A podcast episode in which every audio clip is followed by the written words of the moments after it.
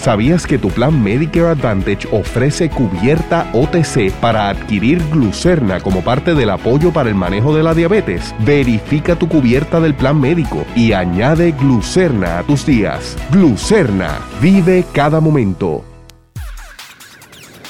El análisis más potente y completo comienza ahora. Luis Herrero llega prendiendo fuego a los políticos y figuras que se atreven a dañar el país. Radio Isla 1320 presenta ¿Qué es la que hay? Con Luis Herrero.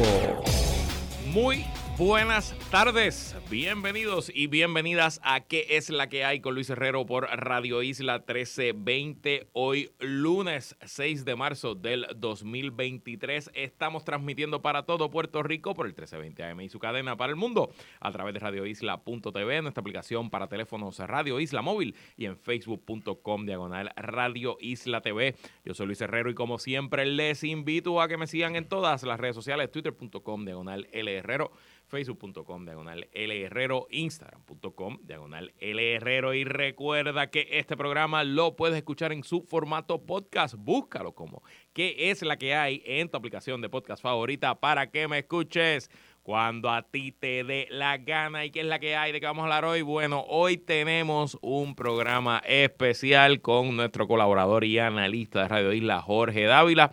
Vamos a hablar del escenario político mirándolo a largo plazo de aquí al 2024. Si no lo escucharon la semana pasada, yo el viernes me eh, sometí a un procedimiento quirúrgico, nada grave, un procedimiento electivo. Me voy a quitar los espejuelos, eso es todo. Y el doctor no me podía garantizar que el lunes yo estuviera ya en batalla. Así que para evitar que no esté listo, etcétera, pues decidimos grabar este programa.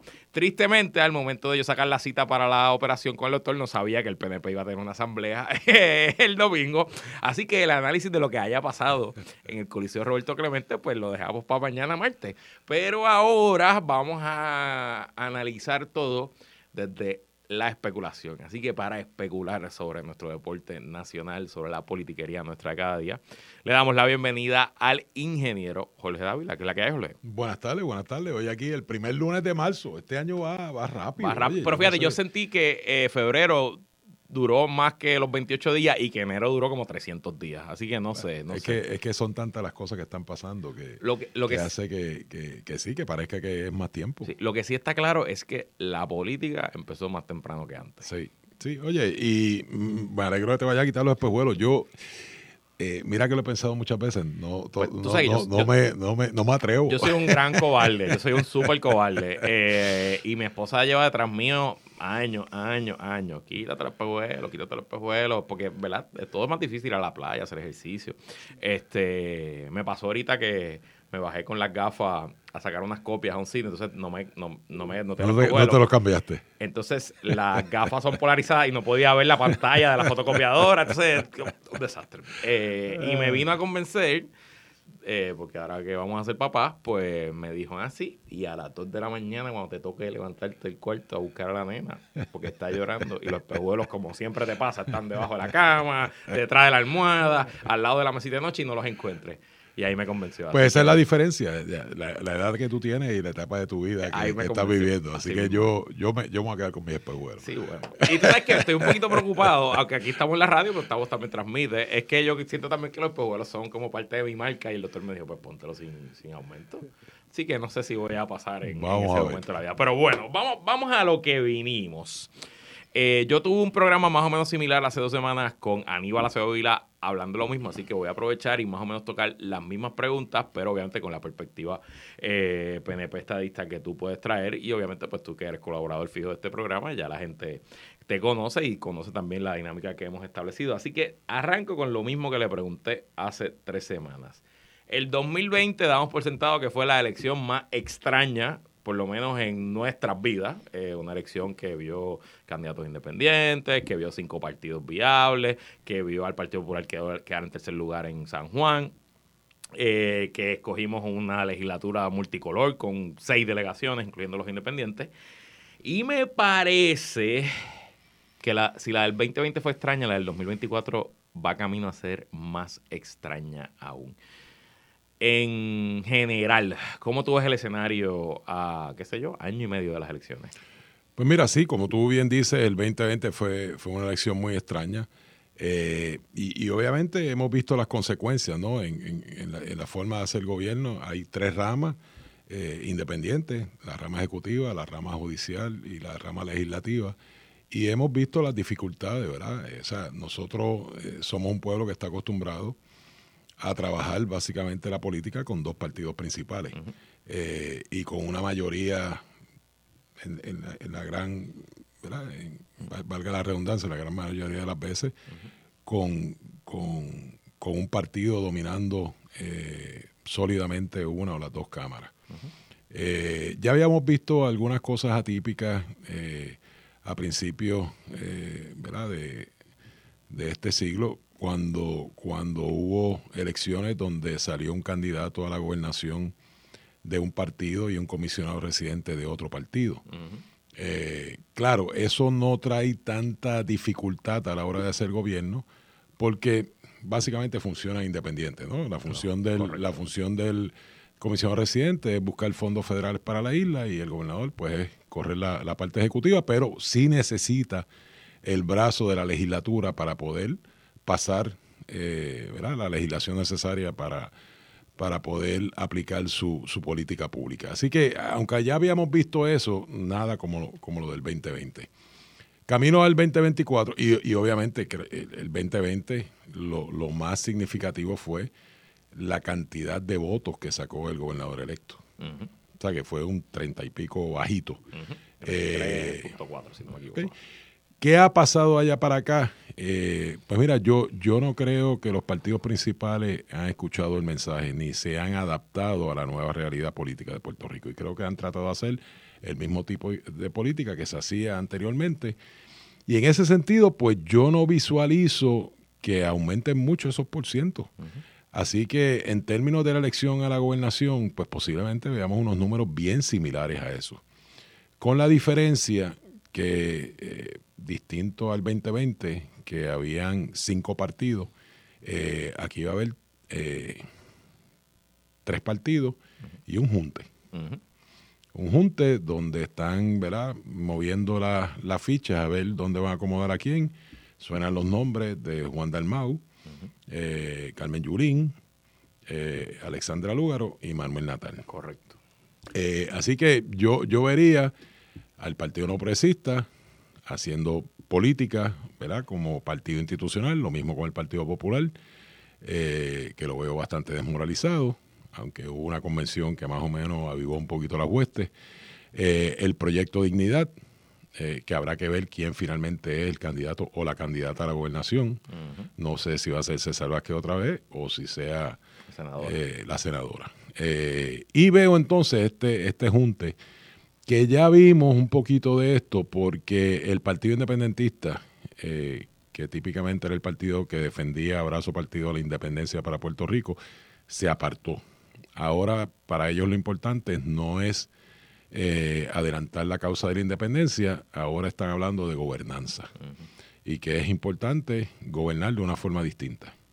¿Qué es esa forma distinta? Siempre mi planteamiento ha sido, ¿verdad? Y es muy fácil criticar a los dos partidos principales, cuando tú nunca has ocupado la posición. En la legislatura ya hemos visto que no es muy distinto a lo que ha ocurrido con los partidos principales. Hemos visto escándalos con representantes, eh, tanto de Victoria Ciudadana como de como del proyecto Dignidad. Así que en ese sentido, pues se le, se le derrota este, este lema de que nosotros venimos a hacer las cosas diferentes. No la van a hacer diferentes, lo que pasa es que hasta ahora no han tenido la oportunidad de gobernar. Eh, ¿cómo, ¿Cómo cambia eso los números? La apuesta que ellos están haciendo es que vas a sumar los votos para la gobernación de Juan Dalmau y Alexandra Lugaro. Eso no necesariamente ocurre así. De acuerdo. O sea, no necesariamente si Juan Dalmau finalmente en ese junte es el candidato a la gobernación, que yo creo que Juan Dalmau va a ser candidato y si no es el candidato, pues no hay junte. De acuerdo. Eh, esa es de la forma que yo lo veo, ¿verdad? las, otras, las otras posiciones, Senado, San Juan, Comisión Residente, pues esa a lo mejor pueden armonizarla más fácil, pero Juan Dalmau va a correr la gobernación. Así que si hay junte o no hay junte, depende si los demás candidatos se apartan de la candidatura a la gobernación. Dando por sentado, como, ¿verdad? Como para, para, el análisis de que el junte se da, yo siento y está ahí, estoy robándome un pensamiento del amigo Manuel Álvarez Rivera, que fue parte de este programa en el jueves electoral de Camino a las Elecciones del 2020, que él dice que muy probablemente vamos al 2024 con cuatro fuerzas eh, políticas equidistantes. Él dice, el PNP es más grande, pero no es abrumadoramente más grande que las demás fuerzas políticas, y de ahí el 2, 3, está entre el PPD y la alianza, depende de cómo estén los números, como usted lo vea, y en teoría el 4 es Proyecto de Dignidad. Pero en esas cuatro grupos equidistantes, pues yo entiendo que cualquier cosa puede pasar, ¿no? Y por eso es que yo creo que hay tanta incertidumbre, porque no es lo y probablemente los resultados en las ciudades, en el área metropolitana, en Ponce, en Mayagüez, se parecen, eh, pero van a haber lugares en el área rural o, por ejemplo, en estos siete pueblos que se salva que quedó en tercer lugar en, en el 2020, pues quién sabe por dónde rompe esa bola si las cuatro fuerzas son más o menos equidistantes, ¿no? Así que sin duda va a ser muy interesante y lo que te propongo es que por el resto del programa vayamos una a una sobre estas fuerzas con lo que sabemos hoy, pues especulemos dónde creemos que van a estar. Un, comentario que, quería hacer, eh, y en gran medida va a depender del de el Junte y Proyecto Dignidad, eh, cuántos candidatos a puestos de representantes, alcaldía y senadores, sobre todo los de acumulación, porque inclusive tú sabes que tú puedes someter hasta seis candidatos a acumulación. Correcto. Pero puedes someter menos. Correcto. O sea que inclusive pudiera inducir a los partidos principales, llámese Partido Popular y, Partido Nuevo Progresista, a cambiar la estrategia. Claro. y, a, lo mejor no necesariamente someter seis candidatos a la acumulación. Todos los que me han preguntado en el Partido Popular, yo le digo, debemos nominar cuatro. O sea, nominamos seis en el 2020 y entramos dos. Pues vamos a nominar cuatro y tratar de asegurar. Pero eso son estrategias avanzadas ya un poquito más adelante. Y como dijiste al principio de tu análisis, eh, si los partidos tradicionales no se dan cuenta que están en un país distinto y siguen haciendo las cosas como son, pues lo único que van a lograr es fracasar más rápido. Ok, pues empecemos con tu partido, el Partido Nuevo Progresista. Como les dije, si acaban de sintonizar, estamos en un programa especial que grabamos antes de la asamblea de ayer domingo que celebró el PNP en el Coliseo Roberto Clemente. Así que nuestro análisis pues no está todavía influenciado por lo que haya ocurrido allí. Pero eh, damos por sentado y usamos la encuesta del nuevo día como base que el gobernador Pedro Luisi está viendo unos números muy malos, que su aprobación a nivel general de la población es muy pobre y incluso dentro del PNP eh, la comisionada residente parecería que triplica su favor dentro del PNP según esos números y tú y yo hemos hablado de esto un montón de veces al aire, hay que recordarle al país que la primera persona que dijo que esa primaria estaba casada el día después de las elecciones fuiste tú en este programa, eh, que eso venía, tú lo dijiste ya tempranito en el 2021. Em, dos preguntas. ¿Por qué Pierluisi, a pesar de que no tiene los problemas que tienen otros gobiernos, específicamente el problema de cash, eh, tiene unos números tan malos. Y segundo, y esta es mi tesis, Puerto Rico no ha reelecto un gobernador desde Roselló Padre en el 96, ya sea porque renunciaron voluntariamente como Sila Alejandro o lo renunciaron como Roselló, o ya sea porque fueron derrotados en reelección como Aníbal y Fortuño. Em, y mi teoría es que este país es muy pesimista, estamos muy pesimistas por la situación económica, porque llevamos 15 años en depresión económica y creo que el pesimismo sigue invicto. Así que, número uno, ¿Por qué Pierluisi está tan mal? Y número dos, ¿hay algo que se pueda hacer contra el pesimismo? Eh, mira, lo primero es que Pedro Pierluisi es una figura que no levanta pasiones. Obviamente Pedro Pierluisi es el tipo de líder, ¿verdad? Que trata de buscar los menos conflictos posibles, trata de armonizar eh, en la medida que sea posible. Eh, y, yo creo que todavía, aunque la política ha cambiado mucho, eh, Puerto Rico le gusta el líder fuerte. Eh, y me parece que ese es un hándicap que él tiene, ¿verdad? Y es su estilo y a la edad que tiene no, no, lo va a cambiar. Yo creo que los principales problemas que, que, tiene Pedro Pierluisi es, eh, y esto lo hemos analizado en programas anteriores, número uno, la defensa férrea que hizo con Luma. O sea, básicamente en un momento dado, el único defensor de Luma eh, en Puerto Rico era Pedro Pierluisi. Con razón o sin razón, ¿verdad? Eh, todos los aumentos que han habido, eh, desde que Luma asumió ¿verdad? La, dirección de, ¿verdad? de, la distribución en, Puerto Rico, la transmisión y la distribución, se le adjudican al gobierno. O sea, no importa que sea un privado. O sea, cada peaje que se pone en la PR5, la gente se olvida que, que, que, que, está privatizada. Eh, se, lo, se lo achacan al gobierno. Así que los apagones, los apagones, olvídate si el Luma, olvídate si era energía eléctrica, olvídate si es la compañía nueva que va a hacerse cargo de la generación. Todo lo que pase con la luz en Puerto Rico se le va a adjudicar al gobierno de Puerto Rico. Y en ese sentido, pues tienen unos negativos muy fuertes, ¿verdad? Porque, porque ha sido un problema.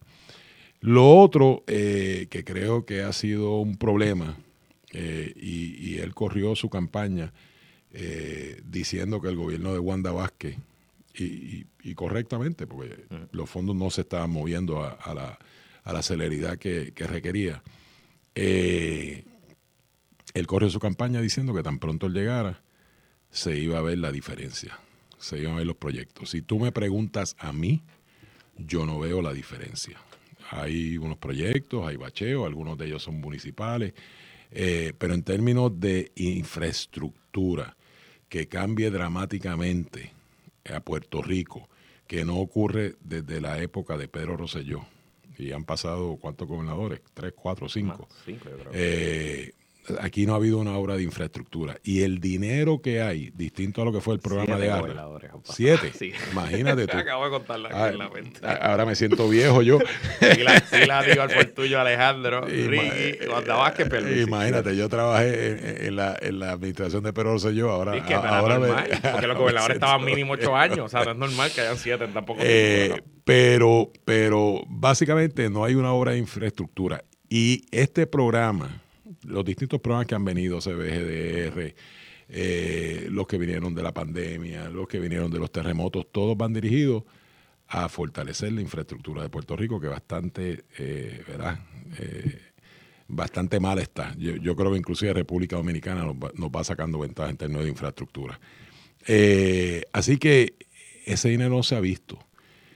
sobre todo, y yo he machacado con esto, ¿dónde están los proyectos estratégicos de energía eléctrica, que es la infraestructura que todo Puerto Rico sabe que si mañana viene un huracán, Dios nos coja confesado, vuelve para el piso y vamos a estar posiblemente otra vez uno, dos, tres meses sin luz. O sea, así que donde estaba la prioridad de esta administración tenía que ser en que los proyectos estratégicos para fortalecer la infraestructura eléctrica salieran. No han salido no han salido. Se ha hablado de yo no sé cuántos proyectos, de yo no sé cuántos fondos haya obligado. ¿Dónde están los proyectos? Yo ni siquiera sé cuáles son los proyectos. Y si no lo sé yo, pues el pueblo tampoco lo sabe. ¿Qué resultado va a traer eso desde el punto de vista de evitar apagones, que es lo que le interesa a la gente, desde el punto de vista de reducir el costo de energía eléctrica, que es lo que le interesa a la gente? Así que eh, esa, esa falta de, de poder demostrar que se ha invertido con la celeridad que ameritaba. Aquí hay fondos todavía relacionados al huracán María que no se han utilizado. Eh, yo no sé si al final del día habrá que devolver el fondo, yo no sé si se están pidiendo extensiones, pero me parece que con todo el dinero que había, si tú hubieses ido a apostar quién podrá derrotar a Pedro Pierluisi, si utiliza correctamente, eficientemente y con la celeridad que se requiere esos fondos, yo te hubiese dicho nadie. Nadie. Se suponía que no. Nadie. y con el desempleo, el 6%, con eh, aumento de los recaudos, con eh, pujanza, porque hay, o sea, hay pujanza en el sector privado, hay cosas pasando que no se veían antes, pero, pero en el sector público, y, y de hecho, y para pasar al próximo tema, no es casualidad eh, que los ataques públicos que la comisionada reciente ya se atreve a hacer contra el gobernador van por esa línea. Van por esa línea. Y te puedo decir que en privado, en reuniones de recaudación de fondos, en reuniones donde está buscando apoyo, ella habla y dice que COR 3 fue la peor decisión tomada y que COR 3 está eh, va a costarle millones a municipios que van a tener que devolver dinero que no tienen, por eso que tú dijiste de los proyectos de, de María. Se creó una agencia gigante que básicamente depende de dos, tres firmas de consultores que cobran como tú no tienes idea. Y, y salgan los proyectos, no salgan los proyectos, esas firmas están cobrando. Por eso en algún momento en el cuatrenio se hablaba de cómo una casa reconstruida costaba X cantidad de dinero y la gente decía, imposible. Sobre, sobre todo que es para gente, ¿verdad? Que, eh, eh, son, claro, o sea, es vivienda asequible. Eh, pues la contestación está en que está en todo ese dinero que se ha ido en overhead. Correcto. Esa es la contestación. Entonces, ¿cuál ha sido el propósito? Enriquecer a unas compañías multinacionales que, que, que se han dedicado a esto, pasaron de New Orleans eh, a Houston, de Houston vinieron a Puerto Rico y son compañías que pueden autofinanciarse. porque, porque el trabajo que están haciendo en Puerto Rico, pues ahora posiblemente, tú sabes que parte del problema es que el, que el gobierno federal es burocrático y tarda en, en, reembolsar, porque casi todas estas ayudas dependen de reembolso, no adelantan dinero. Y de cumplimiento estricto con los reglamentos. Y cumplimiento estricto, pero posiblemente esa gente esté usando el dinero que a lo mejor está cobrando ahora de New Orleans. Claro. o de Houston para financiarse lo que están haciendo en Puerto Rico. Así que eh, eso, esos son los, los problemas principales. Y con, el, y con el tema de la estadidad, quien único se puede adjudicar algo visible es Jennifer González con el proyecto que firmó eh, en alianza con, con Nidia Velázquez. Eh, así que eh, son, son los tres temas principales. O sea, el Partido No Progresista sigue siendo un partido estadista. Lo que pasa es que llega un punto que la gente piensa que la estadidad es un tema que sale cada cuatro años, que es un tema para llevar a los PNPs a votar. Y, ¿verdad? y esa fue la razón para que el plebiscito se pusiera junto con la, con la, con la, o por lo menos así lo ven mucho, ¿verdad? Con, con el mismo día que las elecciones. eh, así que eh, me parece, y, y, y por eso no es sorpresa, que los números de la estadidad están significativamente más altos que el PNP. Quiere decir que gente estadista, que la realidad es que el único partido que va a adelantar la estadidad es el PNP, sencillamente han decidido vaciar su voto en otra de las opciones, eh, opciones más conservadoras, como lo es el proyecto Dignidad, eh, pero pero sencillamente Pero como estadista votando por Juan Dalmau. estadista votando por Juan Dalmau, porque la realidad es que todos los que somos estadistas queremos traer la estadidad, pero todos los que estamos, los que somos estadistas, sabemos que Puerto Rico tiene que echar hacia adelante, primero, que afecta a mi bolsillo, que afecta a mi calidad de vida, que afecta a mis opciones futuras de crecer profesionalmente. Esas son cosas que nosotros tenemos que mirar porque si no va a seguir ocurriendo lo que está ocurriendo. Se está yendo mucha gente, sigue envejeciendo eh, la población, la gente con edad productiva se están yendo a buscar oportunidades en otros lugares. Y en ese sentido, pues, pues yo creo que hay que, hay que venir con unas estrategias que atiendan las necesidades que tiene el puertorriqueño hoy. Que siempre vamos a hablar de educación, de empleo, de economía, de salud, eh, infraestructura. Son los temas principales. Pero ¿qué estamos haciendo para nosotros? Eh, y yo creo que los partidos tienen que hacer una introspección eh, y dejar de pensar en cada cuatro años. O sea, el partido que comience a pensar, no en cuatro años, sino de aquí a ocho, de aquí a doce, donde vamos a tener una población todavía más, eh, más envejeciente, eh, donde va a haber menos gente en Puerto Rico. Eso lo dicen todos los números del censo. ¿Qué estamos haciendo nosotros para atender esa, esa población? Eh, y, yo, y yo creo que es parte de lo que tienen que hacer los partidos principales, dejar de enfocarse en cada cuatro años y mirar y traer planes, planes que puedan proyectar. Y, de hecho, sería una ventaja política de convencer al pueblo, este es mi plan estratégico a 8 o 12 años, y para que haya continuidad me tienes que tener de gobernador de aquí a 4, 8 o 12 años. Así que yo creo que políticamente, si tú puedes convencer al pueblo de que yo vengo no pensando en la próxima candidatura, yo vengo a resolver los problemas que te aquejan a ti hoy y pensando de aquí a 12, 16 años, yo creo que políticamente pudiera hacer una diferencia en un candidato. Te voy a hacer una pregunta arriesgada porque si nos acaba de sintonizar, este programa es grabado, no estamos en vivo, estamos hablando antes de que el PNP celebrara su convención, pero te la voy a hacer de todos modos y nos queda un minuto. Este es el momento de Jennifer González. Este es el momento de Jennifer González. Jennifer González no tiene vuelta atrás. Eh, las oportunidades para ser gobernador de Puerto Rico, en la, en la inmensa mayoría de las ocasiones, se le presentan en una ocasión. Este es el momento de Jennifer. Yo creo que las pistas que ella ha tirado, ¿verdad? Muy sutilmente, uh -huh. eh, la han puesto en una posición donde no da vuelta atrás y la pregunta es cuándo lo va a anunciar oficialmente. Bueno, pues nosotros nos vamos a ir a una pausa. El manejo de diabetes comienza con una buena nutrición. Glucerna está diseñado con Carb Steady, una mezcla única de carbohidratos de digestión lenta para ayudar a minimizar el azúcar en la sangre, ideal para sustituir una merienda o comida no saludable. Ah, les recordamos que están escuchando una edición especial de que es la que hay una edición grabada, la estamos grabando jueves, está saliendo en vivo lunes 6 de marzo. Eh, y estamos haciendo una mirada a largo plazo del escenario político junto a Jorge Dávila. Luego de la pausa hablaremos del Partido Popular y luego en el último segmento pues de la alianza y si nos da tiempito de Proyecto Dignidad. Así que no se vaya nadie, que es la que hay continúa luego de esta pausa. Regresamos a esta edición especial de ¿Qué es la que hay con Luis Herrero? Hoy en una edición pregrabada junto al ingeniero Jorge Dávila. Estamos dando una mirada a larga vista de lo que es el escenario político de cara al 2024. Eh, dedicamos la primera parte a un poquito un escenario general y hablamos del PNP en eh, particular. Hablemos ahora del Partido Popular. El Partido Popular, eh, de no ganar en el 2024, sería la tercera derrota consecutiva para la gobernación, algo que no ha ocurrido en su historia de más de 80 años. Em, ahora mismo está inmerso en una contienda intramural por la presidencia del partido.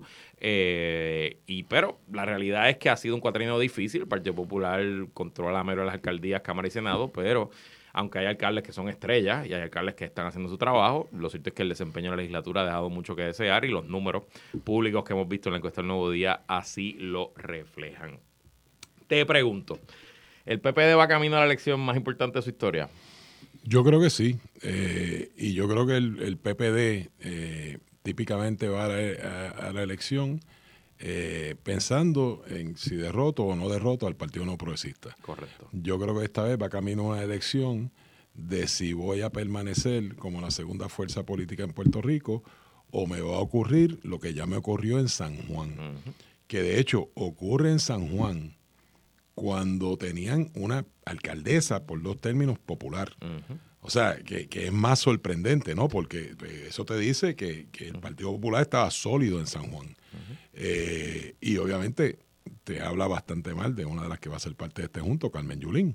Eh, bueno, ella quiere ser parte del junte. Bueno, no sé si el junte la quiera ella, pero déjalo para la próxima Por eso, pero, pero, pero, o sea, bajó de ser, de tener una alcaldesa, claro, no era la misma candidata, claro. Eh, pero yo creo que si ella hubiese sido la candidata, posiblemente hubiese sido hasta peor. pero pero bajó a una tercera posición. Así que yo creo que el Partido Popular tiene que enfocar su estrategia a mantenerse por lo menos como la segunda fuerza política, porque es que no me quiero imaginar un Partido Popular en un cuatrenio eh, donde posiblemente tenga menos candidatos que el Junte, eh, menos oficiales electos que el Junte, y que ya esa proyección no ocurra a nivel de San Juan, que es un bastión importante y ya lo perdieron, eh, y y, que sea a nivel de Puerto Rico, sobre todo con los problemas que han tenido en alcaldías importantes. Alcaldías como Mayagüez, alcaldías como Ponce, alcaldías como Arecibo, ¿verdad? Que aunque no ha habido ninguna acusación, eh, eh, ni mucho menos, eh, están bastante frágiles. En el caso de Mayagüez ya hay personas que se han declarado culpables de lo que ocurrió allí. y fíjate que lo interesante aquí es que eh, fueron, fueron alcaldías que se ganaron por pocos votos. Mayagüez se ganó por pocos votos con una candidata con una candidata que era totalmente desconocida en Mayagüez. Eh, de hecho, ocurrió un poco en Caguas también, que, no lo mencioné, ¿verdad? Porque es distinto el caso de Caguas. Sacó 46%. Por eso, o sea, es, es, distinto a la situación de Caguas, pero, pero bajó significativamente la ventaja con la que eh, Willy Miranda ganaba la alcaldía de, de, Cagua. Así que estamos hablando, no estamos hablando de alcaldías pequeñas, estamos hablando de alcaldías sólidas que con un candidato que pueda poner este junte eh, ¿verdad? y llevar un mensaje a nivel isla en lugar de enfocarse en San Juan. Yo, o sea, a, mí me parece, y yo creo que fue mi análisis antes de las elecciones anteriores, que Alexandra Lúgaro eh, puso todo su empeño en San Juan, no, pudo no puso su empeño, o sea, la, estrategia de, Victoria Ciudadana era capturar un bastión importante. Y aunque ya estaba corriendo la gobernación, todas sus actividades se concentraron en San Juan. Era, eh, esa era la estrategia de ellos. Así que en ese sentido, la estrategia del Partido Popular aunque yo sé que otra vez, ignorando el mensaje que está enviando el pueblo, va a ser, yo estoy yo estoy enfrentándome al PNP. El único que derrota el PNP. No, ya lo escucho. yo- yo- ya, yo los quiero- tres, yo los quiero- tres candidatos a la presidencia más o menos dijeron lo mismo Bueno, hace dos domingos. Por eso, yo quiero ganarle al PNP. Pues, ¿sabes qué? Partido Popular, ojo, ojo, porque lo que ocurrió en San Juan puede ocurrir a nivel isla. Y sería un cuatrenio bastante largo del 24 al 28. Y no sé entonces cuál sería el futuro que depararía a, a la institución del Partido Popular eh, como fuerza política en Puerto Rico. Y esa nueva generación que ha, ha surgido en los últimos años en el PPD, eh, pienso en Héctor Ferrer, hijo, pienso en Pablo José Hernández, que hemos hablado aquí en este programa varias veces, de que después de que lanzó en enero, básicamente revolcó el avispero y un poco la aceleró el calendario. ¿No hay esperanza para el partido en esa, en esa generación? Yo creo que eso es positivo. Yo, yo me parece que es positivo eh, y, y cuidado, ¿verdad? Cuidado con tratar de ridiculizar, ¿verdad? Eh, a, a estos muchachos jóvenes eh, y, y más que ridiculizarlos, eh, ¿verdad? Eh, minimizar la, la fuerza que pudieran tener. Eh, yo creo que Pablo José es una fuerza y, y creo que el PNP tiene que comenzar a identificar, ¿verdad? partiendo de la premisa que, que ya hemos discutido a la sociedad de que Jennifer va a retar a Pedro Pierluisi, eh, tiene que empezar a buscar un candidato que le pueda hacer frente Ujú. A Jennifer González. eh, a Pablo José. A Pablo José, ah, perdóname, el PNP. A Pablo José, Ya, el. PNP, Sí, el sí. PNP, porque yo creo, me parece que va a ser el candidato eventualmente a la comisaría residente. Yo creo que Héctor Ferrer De acuerdo. debe buscar otra posición, ¿verdad? Y ellos hacer algún tipo, pero eso es un problema de ellos. Pero en términos del PNP, que es lo que me, me- me ocupa y me preocupa a mí, eh, hay que buscar un candidato que le haga fuerza eh, a Pablo José, porque si no, eh, pudiéramos tener otra vez la posibilidad de un gobernador y entonces eso sería más todavía más dramático que el, que el 2020, que tuviéramos un candidato, un gobernador Estadista. estadista, un, Comisionado. un comisionado residente del Partido Popular Ajá. y una legislatura. Sin mayoría. Yo creo que, yo creo que o podemos sea, tener una legislatura sin mayoría. y- eso, pues, obviamente sería todavía más, más dificultoso, ¿verdad? Eh, inclusive que este cuatrenio. Así que, por eso, por eso a mí me sorprende que, que Jennifer González eh, todavía, ¿verdad?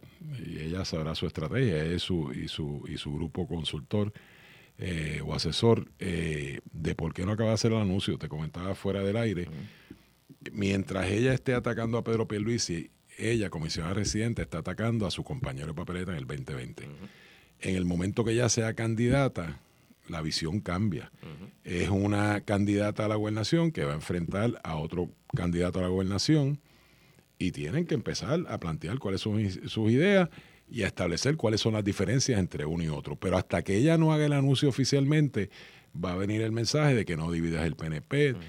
Y, y, by the way, y yo represento la base del PNP, porque aquí se ha confundido lo que es la base y, lo que es el liderato y, la piñita que a veces hay rodeando al, al, gobernador y, y presidente del partido, ¿verdad? Y ha ocurrido ahora y ha ocurrido antes. El PNP es mucho más amplio y no hay quien le niegue el derecho a nadie a aspirar a ninguna posición. Lo trataron de hacer con Wanda Vázquez. Y by the way, quien diga que es la primera vez que se va a retar a un gobernador es falso. La primera vez que se retó a un gobernador fue cuando Pedro Pierluisi retó a Wanda Vázquez. Esa es la realidad. Ah, que no fue electa, era la gobernadora. Y era PNP. Y, y la campaña de muchos, inc- incluyendo en la Cámara de Representantes, la mayoría de los legisladores y las vistas aquellas que hicieron, es porque entendían que Wanda Vázquez no tenía derecho a aspirar a la gobernación. Y eso, hablamos de que somos el partido más democrático, que le damos bienvenida a las primarias, pero entonces un grupito decide, no, esta persona no tiene derecho a correr. Nadie tiene derecho a impedirle a Jennifer González, si ella entiende que es la candidata idónea a ganar las elecciones del 2024, a representar al PNP en esa candidatura. Y que haya primaria. Regresando al tema de, de- de la- los jóvenes del Partido Popular, yo creo que su mayor riesgo no es necesariamente el 2024. Su mayor riesgo es que en el 2028 ya no quede partido por el que aspirar. Correcto. Y creo que porque, oye, y yo te lo digo, sin haberlo hablado con él, pero si Pablo José Hernández tuviera la edad para ser gobernador, le estaría corriendo para gobernador. No tengo duda de eso. Claro, quizás le hubiera hecho daño porque sería la misma historia de Ricardo Rosselló, que llegaría directo a la carrera sin haber tenido experiencia, etcétera. Eh, porque honestamente, joder, yo, estoy preocupado. Un partido por el que quede tercero a nivel isla y que pudiera quedar cuarto en San Juan.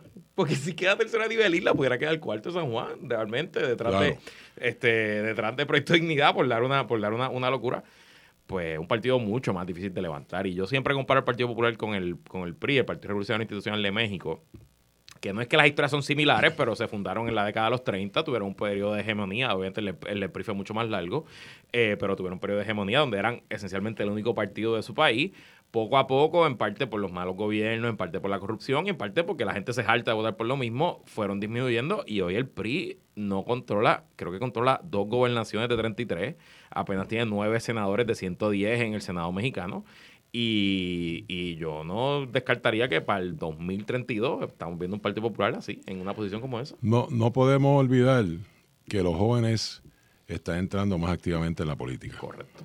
Que lo que anteriormente lo hacían, ¿verdad? Eh, y, los jóvenes se, se identifican con figuras jóvenes. Yo creo que el triunfo de Ricardo Rosselló un poco tuvo que ver con su apellido y con el hecho de que era una figura joven eh, ¿verdad? Y que los jóvenes pues se identificaron con él. Eh, y esto puede ocurrir con Pablo José. Eh, claro, por eso es que yo digo que el Partido Popular, en lugar de estar enfocándose en su carrera contra el PNP y en tratar de obtener una gobernación, a veces, como dicen por ahí, no pongas, cuando tú haces una mala inversión, pues te dicen no sigas poniendo dinero malo sobre dinero malo. Yo creo que las oportunidades del Partido Popular de ganar la gobernación de Puerto Rico son casi nulas. Y si yo estuviera en el Partido Popular, estaría buscando la forma de fortalecer el partido desde la base. De acuerdo. fortalecer la figura de estos jóvenes. Defender a los alcaldes incumbentes y, y, y pensar en el 2028. Si se enfocan en esta candidatura contra el PNP y, des, y descuidan la fuerza que puede emerger de este posible junte pueden quedar como una tercera fuerza a nivel de Puerto Rico y eso entonces le traería unos problemas, aun cuando saliera electo comisionado residente a Pablo José camino al 2028. vamos a ir a la pausa y cuando regresemos hablamos del Junte y de Proyecto Dignidad en esta edición especial pregrabada de que es la que hay hoy con la participación todo el programa de Jorge Dávila. No se vayan que es la que hay continúa luego de la pausa. Ay, señor, regresamos en esta edición especial de. A veces es más interesante lo que pasa fuera del aire que lo que pasa Usualmente es más interesante lo que pasa fuera del aire. Y también es interesante lo que la gente se atreve a decir en el micrófono, que tú después te quedas, wow, pero como alguien dijo eso. Eh. Bueno, si nos está sintonizando ahora, eh, este programa no es en vivo. No sabemos qué pasó en la eh, asamblea ayer del PNP en el Roberto Clemente. Estoy hoy con Jorge Dávila analizando mm, una mirada a largo plazo del escenario de cara al 2024. Ya hablamos del PNP, hablamos del PPD, hablemos del PIB y Victoria Ciudadana y los unimos porque se presume que por ahí viene lo que ellos han denominado la Alianza Patria.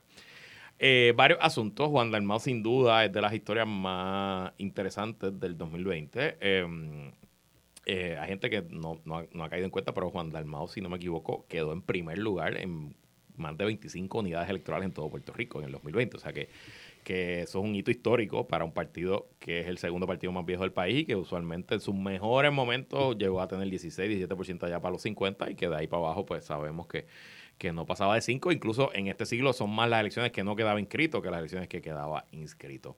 Por otro lado, Manuel Natal es el coordinador general de Victoria Ciudadana. Se presume que como parte de la alianza correrá de nuevo a la alcaldía de San Juan, tratará de derrotar al incumbente Miguel Romero. Aún así, con todo esto, mi percepción, y la encuesta del nuevo día lo confirma, es que un poco ellos han perdido estos dos años, han, perdido el tiempo. Eh, siento que no han construido como debieron construir, siento que no hay todavía quién es el candidato de la alianza en, en Utuado, dónde está la organización del partido a nivel isla. Yo siento que por ahí está la cosa. Pero por otro lado, mediáticamente eh, controlan y tienen, tienen bastante auge. ¿Cómo, ¿Cómo ves ese junte y crees que al final se va a poder coger?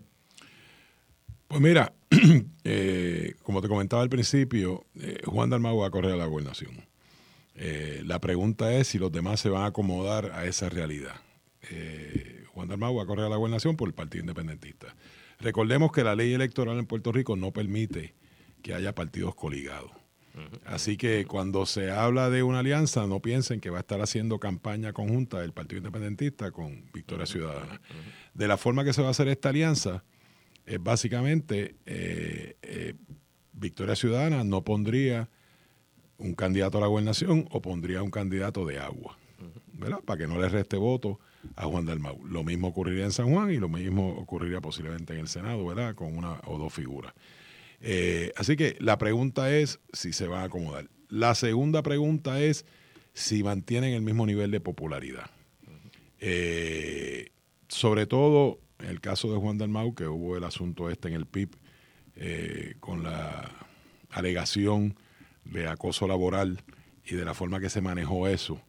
Creo que Juan Dalmau tardó mucho en salir públicamente, ¿verdad? cuánto eso haya afectado, cuánta memoria tenga la gente. Los partidos de oposición se lo van a recordar, no te quepa, no te quepa la menor duda. Y si hay algo por eh, ahí que no ha salido, estoy seguro que saldrá. Y por eso. Eh, así que siempre que hay gente que queda resentida con las decisiones que se tomaron. En el caso de Alexandra Lúgaro, decidió irse a, trabajar a una de las compañías que posiblemente criticaba durante, durante su campaña, ¿verdad? El, el, estribillo este que le gusta a la gente, vamos a atacar el capitalismo y vamos a atacar las empresas que son exitosas, eh, pues ella se convirtió en empresaria, ¿verdad? por lo menos fue, fue parte de esa, de esa compañía por algún tiempo, ahora renunció, camino, ¿verdad?, a presentar una posible candidatura. Eh, así que en ese sentido. Y lo otro, como te decía, no necesariamente el que votó por Alexandra Lúgaro va a votar por Juan Dalmau pudiera entonces decir, si no es Alexander Alúgaro, pues entonces yo escojo otro candidato. Y a lo mejor ahí hay votos PNP, ahí hay votos populares. Así que posiblemente regresen a votar por el candidato del partido al que pertenecían anteriormente. O sea, tú no puedes traducir inmediatamente, eh, no es tan sencillo como sumar la cantidad de votos que sacaron los dos y con eso derrotamos porque no se traduce un voto por una persona a otro automáticamente. Uno de los errores típicos que cometen los candidatos y las campañas es que presumen que la elección anterior es eh, como quedó el electorado actual. Y no, la elección anterior es como estaba el electorado en la elección anterior. Y las tendencias suben o bajan, pero hay tendencias en los, los próximos cuatro años y entonces no hay que pensar en el electoral del 2020, hay que pensar en el electoral del 2024. Correcto, correcto. Y, el otro daño que han sufrido eh, estos, estos partidos emergentes es la imagen esta de venderse como los más pulcros Perfección, eh, la perfección. La perfección. Aquí nadie va a cometer un acto de corrupción, ni siquiera que lo aparente. Y ese no ha sido el caso. Eh, por lo tanto, ese discurso ya no lo tienen en esta próxima elección. Lo perdieron. Y la, perfección como, como ideal político es bien peligrosa porque primero todos somos humanos, nadie es perfecto. Y segundo, cuando usted pone estándares perfectos, usted lo único que está es eh, preparándose para ser decepcionado. Porque a la entrada o la salida alguien va a meter las patas, a lo mejor con intención criminal, a lo mejor sin intención criminal, pero alguien va a meter las patas y todo lo que usted dijo por todo ese tiempo, pues se lo va a tener que tragar. Correcto. Y eso, eso es lo más daño que le hace a cualquier político, porque al final le es un ataque a su credibilidad y a sus principios. Y no nos queda tanto. Y los hace, y hace parecer a lo que ellos han criticado. Correcto, un político tradicional, un político más de lo mismo, PNP, PPD. Y, esto ocurre teniendo no ni siquiera el control de la Cámara, sencillamente uno, dos, tres eh, oficiales electos. Imagínate si tuvieran el poder. No, me quiero ir sin hablar de Proyecto Dignidad. Yo aquí veo un contraste bastante interesante con la alianza, porque Proyecto Dignidad no controla la discusión mediática como lo controla la alianza. O sea, no, es, no, no se menciona tanto, no se analiza tanto, excepto en unos, unos medios religiosos, que pues, básicamente nosotros le decimos en mi podcast Radio Dignidad. Este, pero más allá de eso, ellos están sí por lo bajo organizándose. La última vez que leí tenían 55 comités municipales ya organizados. Este fin de semana, mientras los PNP están en asamblea, ellos tienen una convención en Ponce. Eh, la convención se llama Correr para Ganar. Es una convención de dos días de talleres, adiestramiento. ¿Cómo ves a Proyecto Dignidad? Pues eh, Proyecto Dignidad, eh, tengo, que, tengo que pensar que la mayoría de los votos que, sacan son del PNP. Así que Eh, y otra vez te, te dije al principio que yo no veo que el PNP haya hecho mucho a nivel de liderato para cambiar el discurso político eh, y la forma de hacer política. Así que eh, la, emergencia de estos partidos no necesariamente han crecido orgánicamente o por ideas o proyectos que presenten, ¿verdad? El proyecto este que yo te hablaba de pensar a 4, 8, 12, 16 años, eh, sino que han crecido por el disgusto de, de personas que militaban en otros partidos. Ese disgusto puede cambiar yo estaba disgustado del pasado cuatrenio, a lo mejor este cuatrenio no, estoy tan disgustado y quiero regresar porque tengo la opción de la estadidad ahí bien presente. Ellos no se han pronunciado eh, desde el punto de vista ideológico. Eh, si se pronunciaran como un partido estadista, pues posiblemente le, pudieran hacer más daño al, partido no progresista, pero han decidido que no, han decidido que van a coger gente de, todos los lugares. Pero tienen una candidata muy fuerte, tiene mucha elocuencia, ha presentado proyectos de relevancia en el Senado. Trabajadora. Trabaja, eh, se proyecta bien, es una figura refrescante eh, y si finalmente es la candidata a la gobernación, que no sé si lo va a hacer, pues, pues pudiera ser una fuerza.